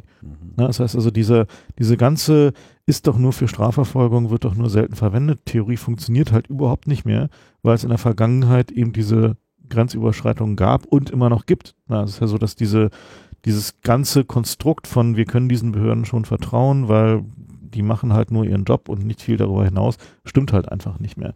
Und daraus resultiert halt eben auch in den USA halt ja diese die Intensität dieser Diskussion, dass die Leute verstehen, okay, dieses Telefon, da ist halt alles drin. Na, also dieses Telefon ist halt irgendwie Teil meines ausgelagerten Gehirns. Wir sind halt eigentlich alle schon Cyborgs. So, wir holen hundertmal am Tag dieses Telefon aus der Tasche und gucken da drauf und wickeln unser gesamtes Leben darüber ab. Und vor allem auch mittlerweile in zunehmendem Maße Informationen, deren wir uns selber überhaupt nicht mehr bewusst, bewusst sind, ja, durch dann, Sensoren und genau, also ich meine, Profile also etc. Nehmen wir mal halt irgendwie HealthKit, ja, also, also dann, dann die Kombination mit deiner Uhr und deinem Telefon weiß im Zweifel mehr über dich und deinen, deinen körperlichen Zustand als du selber, ja. Und ähm, das sind halt, also diese, diese Totalität der, der, der Lebensspuren, die da drin sind, geht halt weit über alles hinaus, was wir bisher halt im Rahmen von der Strafverfolgung, den Strafverfolgungen oder auch den Geheimdiensten erlaubt haben. Und sagen, okay, wenn du Hausdurchsuchung machst, dann kannst du halt auch schriftliche Unter Unterlagen einsehen. Ne? Aber äh, da ist halt bei weitem nicht, geht's ja bei weitem nicht so weit, wie wenn du halt in dein Telefon guckst. Gibt es eigentlich noch sowas wie eine Tagebuchausnahme im deutschen Recht? Ja, es gibt diese Tagebuchausnahme mhm. grundsätzlich schon, aber die ist nirgendwo so richtig gesetzlich geregelt. Mhm. Und deswegen äh, ist das Bundesverfassungsgericht auch an dieser Stelle auf seine Lieblingstheorie äh, verfallen, nämlich es kommt drauf an, man muss abwägen. Ja, Das heißt also, wenn es jetzt irgendwie um Schwarzfahren geht, wird man im Zweifel das Tagebuch nicht auswerten dürfen. Wenn es um einen Mordvorwurf geht, wird es im Zweifel gehen. Mhm. Okay. Hm. Also ja. gut, das ließ sich sozusagen nicht als Analogie heranziehen jetzt. Nicht so wirklich. Also nee. okay. Im deutschen Recht gibt es ja praktisch keine harten Regeln. Das muss man immer sehen. Das, hm. das, Bundesverfassungsgericht zieht sich fast immer auf Verhältnismäßigkeit zurück und das heißt dann immer, es wird irgendwie abgewogen. Und der Nachteil dabei ist, äh, dass das Ergebnis eben vorher nicht klar ist. Und gerade im Strafverfahren führt das Abwägen fast immer dazu, dass es irgendwie doch geht. Hm. Ja, das ist das Problem. Also aber, aber so, so eine Verpflichtung, wie jetzt das FBI bei Apple anstrebt, wäre nach deutschem Recht eigentlich nicht wirklich möglich. Ne? Ich denke nicht. Da habe ich mich auch schon, äh, habe ich schon lange drüber nachgedacht. Ich denke nicht, dass das gehen würde, einfach äh, weil es an einem spezifischen Gesetz fehlt. Nicht, das ist ja schon in der mhm. Tat eine sehr intensive Maßnahme, intensiver Grundrechtseingriff. Und da ähm, würde man wohl die Online-Durchsuchungsentscheidung heranziehen und sagen, ähm, dafür braucht es eine spezifische gesetzliche Grundlage. Nee, aber auch ich meine, die, die, also die Heranziehung der Firma als Hilfspolizist in diesem Fall ähm, ja. wäre ja schon durchaus äh, problematisch. Ne? Genau, und da gibt es also ja. jedenfalls, soweit ich weiß, kein Gesetz, äh, das das regeln würde. Also die, der einzige Analogie, die mir so gekommen war, war irgendwie diese Abfrage von damals von Kreditkartendaten, wo die Staatsanwaltschaft ja am Ende damit durchgekommen ist, zu sagen, so wir hätten gerne nach einem bestimmten Muster von Daten gefragt. Mhm. Also quasi Dieses Raster, ja, das genau, damals also quasi, bei Mikado passiert Genau, ne? ja, genau. genau. Mhm. Damit sind sie am Ende durchgekommen, bizarrerweise.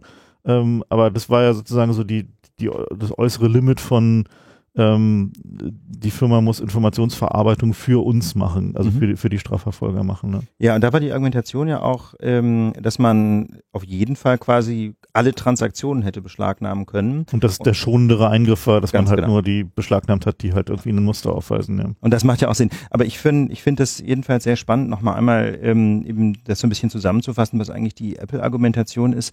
Äh, das ist ja im Grunde ein doppelter Dammbruch. Ne? Es geht also zum einen natürlich darum, wenn man jetzt diese Technik schafft, um spezifisch ein iPhone zu knacken, dass dann natürlich das Risiko besteht, dass diese Technik ähm, noch in anderen Fällen äh, eingesetzt wird. Also entweder weil das liegt oder wenn Apple da aufpasst, ähm, dass dann jedenfalls, wenn man weiß, diese Software gibt es ja, die Anforderungen kommen werden, die einzusetzen, also diese konkrete Lösung in anderen Fällen einzusetzen. Das ist dann quasi der technische Dammbruch, ja, wenn man also einmal äh, diesen, ähm, diese Technologie geschaffen hat, dass dann auch die Anforderungen größer werden. Und das zweite wäre im Grunde der rechtliche Dammbruch. Ne? Wenn also einmal klar ist, mit dem All Writs Act kann man eben viel mehr machen als reine Annexmaßnahmen ähm, dann ähm, gibt es in der Tat kaum noch eine Grenze. Da sagt Tim Cook auch völlig zu Recht, ja, was ist denn dann eigentlich noch die Grenze, die verhindert, dass das FBI in einem anderen Fall uns verpflichtet, eine Spezialversion von iOS zu schaffen und auf einem Telefon zu installieren, die im Grunde so eine Art ständige Raumüberwachung ähm, durchführt oder die ständig die Position ans FBI funkt oder oder oder. Ne?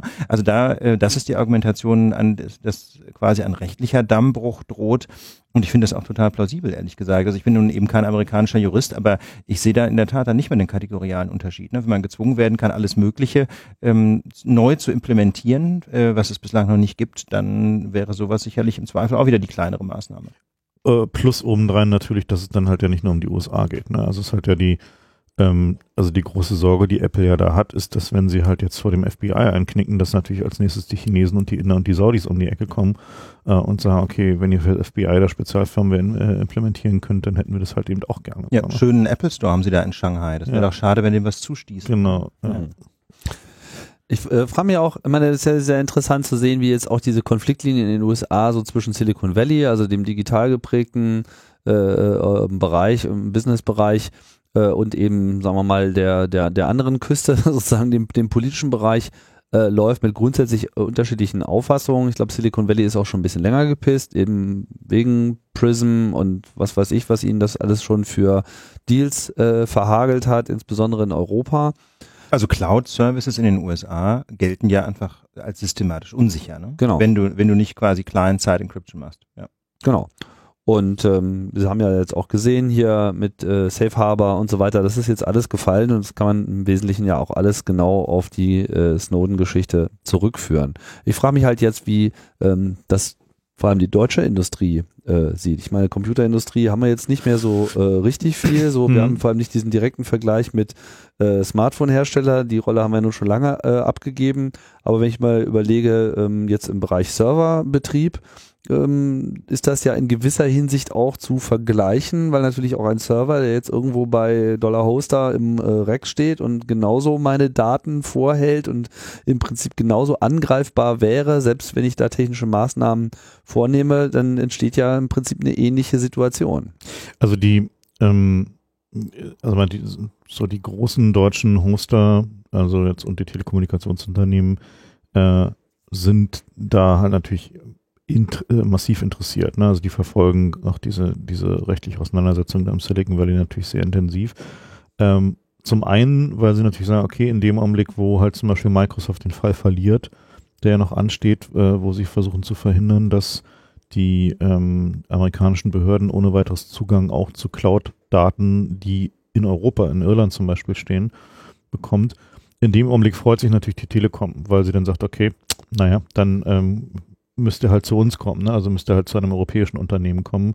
Und die haben halt dementsprechend auch schon Vorkehrungen getroffen. Also die haben halt äh, mit Microsoft so einen Deal gemacht, dass halt Microsoft Cloud-Infrastruktur halt auf Telekom-Infrastruktur läuft äh, und der Telekom-Management aber quasi mit technischen Parametern von Microsoft. Das heißt also, die haben für den Fall schon vorgebaut. Für die ist natürlich eine ein unverhoffte, unverhoffte Gelegenheit, einem großen Teil des nicht-amerikanischen Marktes abzuräumen. Und ähm, was halt die, ähm, äh, sagen wir die Softwareindustrie angeht, ähm, äh, also die meisten Leute, mit denen ich darüber gesprochen habe, die da unterwegs sind, also es gibt ja doch noch eine Menge Softwareentwickler in, in Deutschland so, die schütteln halt alle mit dem Kopf und sagen so, wie, was, wie, wie, wie kommen die auf die Idee, eigentlich nur äh, eine Firma dazu verpflichten zu wollen, halt da bestimmte Dinge zu implementieren, die es halt vorher nicht gab. Und ähm, so das allgemeine Gefühl, da ist halt eher so, naja gut, also wenn ihr da rein wollt und halt irgendwelche Tricks und irgendwie Exploits habt, um es zu tun, dann ist es zwar unschön, aber dann ist es halt so, also dann ist es halt irgendwie Bestandteil des normalen Wettrüstens so. Ähm, also äh, wird halt zugemacht, wenn es irgendwie äh, bekannt wird, ansonsten, naja.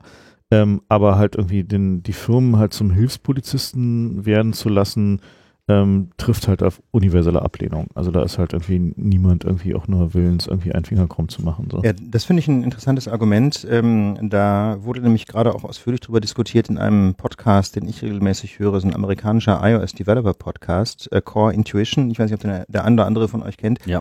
Ähm, sehr schön. Und die beiden haben sich nämlich die Frage gestellt, jetzt stellen wir uns mal vor, Apple verliert den Fall. Kann denn dann eigentlich Apple seine Mitarbeiter zwingen? Ja, wenn jetzt also die Mitarbeiter einfach sagen, ähm, also die, das iOS Core Team sagt, nee, das halten wir für verfassungswidrig, das geht gegen unser Gewissen, wir machen das einfach nicht, muss Apple die dann alle rausschmeißen oder so? Ich meine, äh, letztlich sind es ja alles auch noch freie Individuen, ne? Und ich meine, klar, bei Apple herrscht sicherlich eine relativ strikte ähm, Firmenkultur, wo glaube ich jetzt nicht so wahnsinnig viel diskutiert wird nach allem, was man hört, aber ähm, ich kann mir schon vorstellen, dass auch da Apple wiederum an Grenzen stößt, wenn die Leute einfach aus Gewissensgründen die Mitwirkung an einer solchen Software verweigern. Ja, gut, ich meine, die haben ja, ähm, also die typischerweise werden halt die, solche Anordnungen in Amiland ja mit äh, Strafandrohungen verbunden. Das letzte, der letzte Fall war, glaube ich, Yahoo oder so, die da so Ja. nach, ich glaube, 450.000 oder sowas pro, Mon äh, pro Tag oder pro Monat oder so zahlen sollten. Also halt Ja, Strafandrohung an wen? An das- Apple. An Apple. Hm, Aber wenn die Entwickler sagen, ich mache jetzt mal zwei Jahre mal was anderes, High and Fire, ich äh, habe hier eh so einen Vertrag, wo ich jederzeit gehen Zumal kann. halt, zumal halt die Anzahl der Entwickler, die so eine, also dieses, dieses spezifische Problem, also halt eben die, ähm, dieses Wegmachen der, der Prüfung, ähm, da, den, der Code wird halt nicht so von so vielen Leuten bearbeitet werden. Ne? Das Nee. werden halt irgendwie eine, eine kleine da Handvoll. gibt's auch nicht so viele Leute, die man mal so eben dazu kaufen kann, die in so ein Team reinpassen. Ja.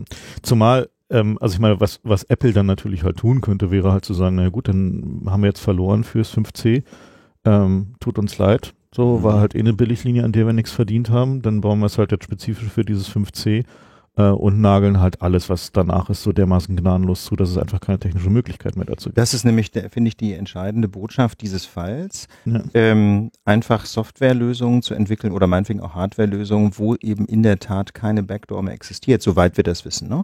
Und ich meine, was Apple angeht, die sind ja in der Krypto ziemlich gut. Also soweit wir jedenfalls wissen, ist die App Store Krypto bis heute nicht gebrochen. Auch die eigentliche Software-Signierungskrypto ist nicht gebrochen. Klar, man kann durch einen Jailbreak einbauen und die ganze, ähm, die ganze Signierung abschalten. Ne? Aber die Krypto als solche ist ja anscheinend stabil. Und ähm, sie haben ja in die neueren iPhone-Modelle auch schon quasi ein Hardware-Modul eingebaut, das eine ganz eigene Firmware hat und dafür die Codeprüfung, also die Eingabe von Passwörtern oder die Prüfung von eingegebenen Passwörtern zuständig ist.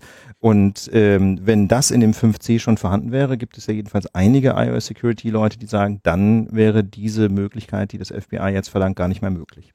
Ähm, das ist noch so ein bisschen unklar. Ja. Also konkret, das 5C hat das noch nicht. Hat das, das ist nicht, sozusagen das, was mit dieser 6er-Reihe erst dazu kam, dieses Secure, in, äh, also in, Entschuldigung, alles was mit dem, nee, mit Touch ID hat das was zu tun. Ne? Genau, das Ta- 5C Touch ID haben sie genau. Secure Enclave halt so weit hochgerüstet, dass sie halt den, den Authentifizierungsvorgang mit in, in die Secure, also in den, den hardwarebasierten Teil Aber, aber sie können immer noch die Software der, der Firmware selber ändern. Sie können die flashen, aber Ja. dann sollen das angeblich Gerät die direkt Schlüssel angeschlossen gelöscht werden. Ne? Das ist das ist eben genau die Frage. Das ist nicht offiziell klar, aber ähm, so in der Security Community heißt es immer, dass die Secure Enclave tatsächlich die Schlüssel löscht, wenn sie geflasht wird. Also der, ähm, das wäre halt eigentlich auch der, die logische Konsequenz von, äh, von dem Design. Ne? Ja. Also wenn man also auf dieses Design guckt, dann ist es halt eben so angelegt, dass halt der, ähm, Update, also normale OS-Updates halt eben nicht zu einem, äh, zu einer kompletten Löschung des Systems führen, aber halt einen, äh, wenn du halt den, äh, die Firmware, die Security-Firmware flasht, dass dann halt die, die Keys dabei mit, also zumindest die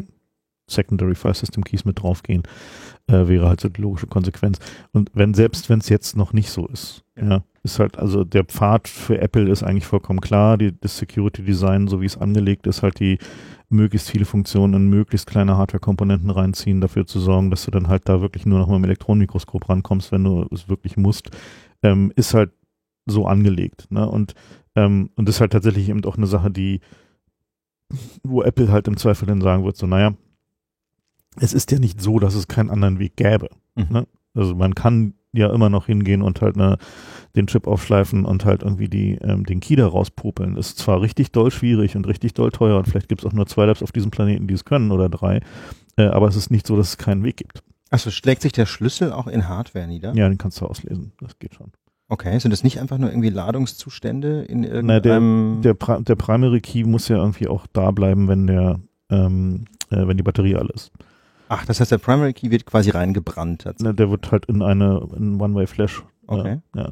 Also man kann die, also man kann solche Keys halt schon auslesen. Das ist nun die, die Geschichte der äh, Chipcard-Analyse hatte der lang und recht gezeigt. Es ist halt nur mittlerweile richtig schwierig, weil die, die Strukturgrößen, die die da verwenden, sind halt sehr klein. Ähm, die werden auch Antitemper-Mechanismen da eingebaut haben, die halt irgendwie äh, den Zugriff auf bestimmte Sachen schwierig machen. Ähm, äh, bizarrerweise teilweise auch aus DRM-Gründen. also Und, und man hat ja auch nur einen Schuss, ne? Das muss man Du hast halt sehen. nur einen Schuss, aber du, Genau. also sag mal, gut, ich meine, wie es halt machst, man, man sagt halt einfach so, in dem Augenblick, wo du halt eine Handvoll von Geräten hast, an denen du üben kannst, Mhm.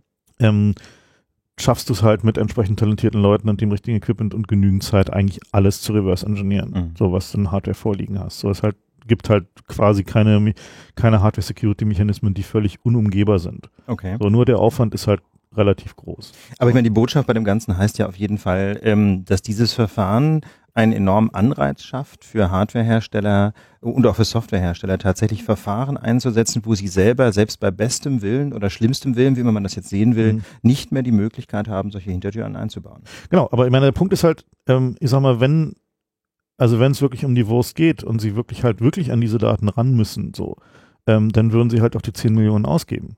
Ja, um halt irgendwie so ein, so ein, so ein Reverse Engineering von dem Ding zu machen und halt die Keys daraus zu popeln und dann halt irgendwie entsprechend die, die Decryption zu machen. Und das finde ich eigentlich auch in Ordnung. Ja, also das ist ja so, wenn, wenn, also wenn halt solche, solche Mittel und Methoden so aufwendig sind oder halt rechtlich so schwierig gemacht sind, dass sie halt nur in einer kleinen Anzahl Fälle wirklich verwendet werden können in der Praxis, dann ist es ja eigentlich okay. So, dann würden, werden sie halt nur eingesetzt, wenn es wirklich um Wurst geht. Dann ist es halt nicht massentauglich. Ja. Ja. Und ich meine, darum geht's ja letztlich. Genau, es geht ja nicht darum, dass die Sicherheitsbehörden nicht mehr ihren Job machen können. Es geht darum, dass die eben nicht, ähm, nicht quasi als Go-To-Option erstmal irgendwelche iPhones auslesen. Ja. Am besten noch per Trojaner. Ja. Äh, ich habe so das Gefühl, wir haben das Thema jetzt schon äh, weitgehend ähm, analysiert. Äh, stellt sich natürlich jetzt die Frage, was ist jetzt hier auch für den netzpolitischen äh, Diskurs da vielleicht noch rauszuziehen? Also inwiefern wird, sagen wir mal jetzt gerade in diesem neuen Trojaner, um auf den auch nochmal zurückzukommen, wie wird dem ähm, gerade äh, begegnet, außer durch Öffentlichmachung? Was denkt ihr, was da so die nächsten Schritte sind, die ohnehin stattfinden, beziehungsweise Na, die was- vielleicht stattfinden sollten? Ich meine, was ja ohnehin läuft noch, ist ja noch das Verfahren gegen das BKA-Gesetz. Ähm, da wird's, denke ich mal, dann in den nächsten Wochen irgendwann auch ein Urteil geben. Also das Gericht hat war wohl April angekündigt, informell. Informell, okay. Ähm, gut, dann, also, und da werden sie sicherlich neben vielen anderen Sachen, das ist ja ein sehr umfängliches äh, Gesetz, was da angegriffen wird, ähm, wird es vermutlich dann auch um den Trojaner gehen. Danach werden wir vermutlich mehr wissen. Also Ja. was halt irgendwie die ähm, sozusagen die Auskonkretisierung Also angeht. quasi beide Aussagen, sowohl auch der, der andere Fall von Baum wird im April bekannt gegeben, BKA-Gesetz im April, okay. Mhm. Und ähm, also da werden wir sicherlich dann mehr wissen, so was irgendwie die, die juristische Front angeht. So ähm, was halt den Gesetzgeber angeht, ähm, habe ich jetzt gerade momentan nicht so richtig das Gefühl, dass die da besonders aktivistisch unterwegs sind gerade. Ne? Ja, ich weiß nicht, ich war am Mittwoch ähm, in einer Diskussion beim Deutschlandfunk mit Gerold Reichenbach von der SPD-Fraktion und der hat mehrfach auf den Koalitionsvertrag verwiesen, wo ja ausdrücklich drinsteht, ähm, dass die rechtlichen Grundlagen für die Quellen-TKÜ, wie das so schön heißt, dort konkretisiert werden sollen, was wohl nur bedeuten kann, dass auch in der Strafprozessordnung ein solches spezielles Gesetz geschaffen werden soll. Ähm, das Problem hier ist, dass die Union argumentiert, nein, äh, Trojaner hin oder her, es ist ja nur eine normale TKÜ Mhm. und dafür haben wir ein Gesetz.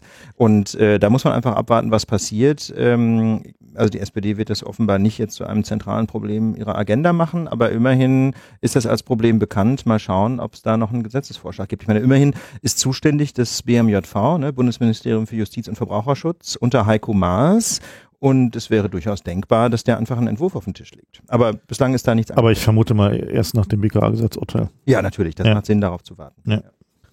Und ähm, wie seht ihr das so mit der deutschen Computervertretungsfirmen, Vertretungslandschaft? Die regt sich irgendwie nicht so richtig, hat man so den Eindruck. Naja, gut, ich meine, die, die ähm, Bitkom, keine Ahnung. Sorry.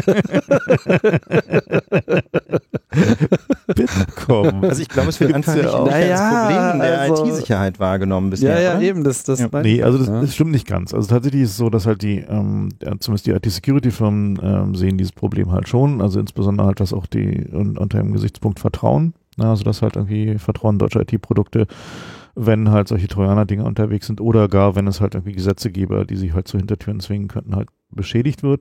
Ähm, es gibt ja ähm, was irgendwie so die Verschlüsselung angeht, ähm, ja die Ansage vom Innenminister, dass man da halt was tun muss mit dem klaren Unterton, dass es halt nicht um Verschlüsselungsregulierung geht, sondern halt eben um äh, einfacheren Zugang oder einfachere Verwendung von Trojanern zum Umgehen von Krypto. Ähm, das heißt, diese Diskussion ähm, wird halt auch sicherlich die Industrie dabei betreffen, äh, also insbesondere halt auch die, die Hoster und so. Die, äh, die Frage halt insbesondere, welche Kooperationszwänge ähm, so Firmen unterworfen werden, was halt die, ähm, die Infiltration in den Rechner angeht. Also ist, können die zum Beispiel gezwungen werden, so ein Trojaner in ein Software-Update einzubauen? Das ist ja eine kritische Frage. Mhm. Ne? Ähm, äh, die Diskussion wird auf jeden Fall noch kommen und die wird natürlich umso härter werden, je besser halt die IT-Sicherheit so im Generellen der, der Geräte wird. Und ähm, da werden dann natürlich die Serviceanbieter halt schon also das wird halt schon interessant werden und die haben natürlich kein Interesse daran. Ne? Also weil, nehmen wir mal an, halt die Telekom würde verpflichtet zu sagen, äh, wir, äh, verpflichtet äh, bei so einer Trojaner-Infiltration zu helfen, weil Ja, der- oder Hetzner, ne? Stellen wir uns das Mhm. mal vor. genau. Ja. Ja, oder ich meine ja auch so, so, so kommende Märkte, wo sie jetzt alle gerade ganz heiß laufen, so Smart Home, ja. Also äh, IoT, IoT-Kram und so, genau, ja. Kühlschränke und so weiter. Alle träumen immer davon, überall einen Rechner reinzustecken, dass das an sich schon eine knifflige Idee ist, was sozusagen die generelle Sicherheit einfach auf Basis von K- Produktionsmängeln, also Softwarequalität, äh, das kriegt ja dann sozusagen nochmal extra einen obendrauf, wenn man dann einfach weiß, oha, äh, jetzt habe ich hier irgendwie 30 Devices äh, von, von 10 Herstellern in meiner Wohnung und jeder einzelne davon könnte dazu gezwungen werden, hier Trojaner-Software per Remote-Update einzuspielen, dann ist das Kundenvertrauen ja komplett weg. Genau, und darum, das ist halt eben der, der Kern des Problems, wo halt auch die, sag mal so, die ganzen Zulieferer, die halt irgendwie in diesem IoT-Bereich unterwegs sind, halt auch sagen so, ja, da wollen wir eigentlich nichts mit zu tun haben. Also das ist eigentlich nicht, nicht unser, also wir wollen halt nicht da zum Hilfspolizisten gemacht werden, sondern wir wollen halt so sichere wie möglich Geräte ausliefern, ähm, weil letzten Endes ist es halt auch so, dass wenn die Leute anfangen, Angst davor haben, Software-Updates einzuspielen oder Software-Updates auf Auto zu lassen, also automatische Software-Updates zuzulassen, weil es zum Beispiel die erste Infiltration über so ein Software-Update gab. Ne, also das wäre die logische nächste Konsequenz. So, wenn halt irgendwie klar wird, irgendwie die Infiltration fand statt über ein Software-Update, dann schalten plötzlich viele Leute ihre Software-Updates ab und dann haben die halt ein richtiges Sicherheitsproblem, weil sie halt die, die Sicherheitslücken nicht mehr zeitnah gefixt bekommen. Das heißt also, diese, diese Vertrauensfrage, die Frage, wie weit geht der Starter, wie weit ähm, hängt er sich da aus dem Fenster, auch was irgendwie den erzwungene oder erbetene Kooperation von Unternehmen angeht, ist halt von zentraler Bedeutung für die allgemeine IT-Security. So, und da geht's dann halt eben um Hunderttausende oder Millionen von Geräten, nicht um ein oder zwei. Und dementsprechend ist halt diese Prioritätensetzung zu sagen, okay, wir wollen, nehmen große Sicherheitslücken auf vielen Geräten in Kauf, um halt so ein paar Strafverfolgern das Leben leichter zu machen, die wird dann halt einfach nicht mehr gehen. Also die wird halt einfach äh, vielleicht so zwei, dreimal ausprobiert werden und dann irgendwann ist halt klar, dass so kann man halt nicht mehr denken. So, weil dazu sind die Probleme, die wir im allgemeinen IT-Security-Bereich haben, halt viel zu groß. Hm. Ja, wird jetzt auch sehr interessant äh, sein zu sehen, wie jetzt die anderen Unternehmen, also anderen internationalen äh, Gerätehersteller, also zum Beispiel Google als Betriebssystemlieferant, aber eben auch Samsung etc. und wer sonst alles noch im Markt äh, eine Rolle spielt, jetzt darauf antworten, weil bisher äh, tun die sich noch nicht besonders äh, hervor in dieser ganzen Debatte, sind aber natürlich auch nochmal doppelt betroffen, weil sie gar nicht die Möglichkeiten haben, wie Apple zum Beispiel jetzt, mal eben da eine komplett neue Architektur umzusetzen. Man sieht das ja, Ja. Äh, wie gering überhaupt allein schon so die Basisverschlüsselungsrate zum Beispiel in der Android-Welt ist. Ähm, das könnte noch ein lustiger Tanz werden. Ähm, wird es auf jeden Fall, weil die, also da ist das Spiel halt viel komplexer. Da sind dann halt die, die Hersteller der Baseband-Chips, ähm, in denen halt einfach die, die so, was bei Apple Secure Enclave heißt, ähm, drin ist natürlich im Spiel meistens Qualcomm, aber auch Samsung als eigener Hersteller von solchen Dingern. Und die sind, ähm, die haben schon der, durchaus so Technologien, also wenn man sich so aktuelle Qualcomm-Chips anguckt, da ist halt tonnenweise halt von ähm, äh, Krypto Beschleunigern, über in Hardware verbunkerte Keys, über Authentication, so ist da schon alles drin, kann man alles verwenden, wenn man möchte, auch als Android-Telefonhersteller. Allerdings ähm, ist da natürlich die, die Barriere, insbesondere halt zum Beispiel für Samsung als ein südkoreanisches Unternehmen, die ja doch eher sehr staatsnah sind und eher so äh, auf dieser, wir müssen ja irgendwie die Interessen der Strafverfolger und Geheimdienste während gegen die Userinteressen ausbalancieren, Schiene fahren. Ähm, die, die sind da natürlich in einer harten Zweckmühle. So, und ich denke halt eher, dass halt also im, im Nicht-Apple-Bereich der Push Richtung, wir bauen mal Geräte, die halt auf ein ähnliches Niveau kommen wie so ein iPhone, was halt irgendwie so die Basissicherheit angeht, wird halt eher von so kleinen Herstellern kommen, so Richtung OnePlus oder Xiaomi oder so halt so Hersteller, die halt einfach einen ähm, Chinesenmatze geht voran. Ähm, kann ich mir durchaus vorstellen, weil Wirklich. die haben, die haben durchaus ja Differenzierungsbedarf, ja. Die müssen ja ja, mal gucken, wie das so im Ja. Rest äh, von Mainland China ankommt. Ja. Ja, aber das ist natürlich recht. Äh, Das ist im Prinzip eine Marktchance, weil einfach jetzt Vertrauen auf einmal einen ganz anderen Stellenwert hat. Ja. Mhm. Und Vertrauen, das ist, glaube ich, auch immer das Stichwort noch bei den, bei den Staatstrojanern, die wir jetzt in unserem Lande so erleben. Ähm, da muss einfach noch eine Menge passieren. Ne? Irgendein äh, geheimes Audit von irgendeinem geheimen Unternehmen, am besten noch von der NSA-Tochter äh, oder vom NSA-Zulieferer, das alleine kann es jedenfalls nicht sein. Nee. Also wir nehmen da nach wie vor gerne Samples. genau, wenn, wenn ihr Samples habt. Wir, wir schauen da gerne mal rein. Also ich persönlich jetzt nicht, aber ich kenne da ein paar Leute. Naja, auf jeden Fall, die Dinge äh, können sich doch manchmal schneller ändern, als man äh, so glaubt. Ne? Ich glaube, das ist noch keine fünf Jahre her. Da gingen irgendwie Facebook-Seiten alle noch über HTTP. Mhm. Ja, Ulf, Frank, vielen Dank. Sehr gerne. Ich glaube, äh, das haben wir jetzt erstmal ganz gut äh, zusammengekratzt hier für Logbuch Netzpolitik und ähm, ja, das war's dann auch für diese Woche. Ich schätze mal, der Dinos, der ist dann auch bald äh, wieder da und dann geht's hier im normalen Bestimmt Äh, äh, Takt- gebrannt oder sowas. ja, Super relaxed. ja, am Äquator ist er nicht, aber ein paar Tja, ja. paar Breitengrade sind's schon. Wir werden sehen. Ähm, wir sagen Tschüss Dann Bis bald. bis bald. und äh, ja, bis nächste Woche. Ciao.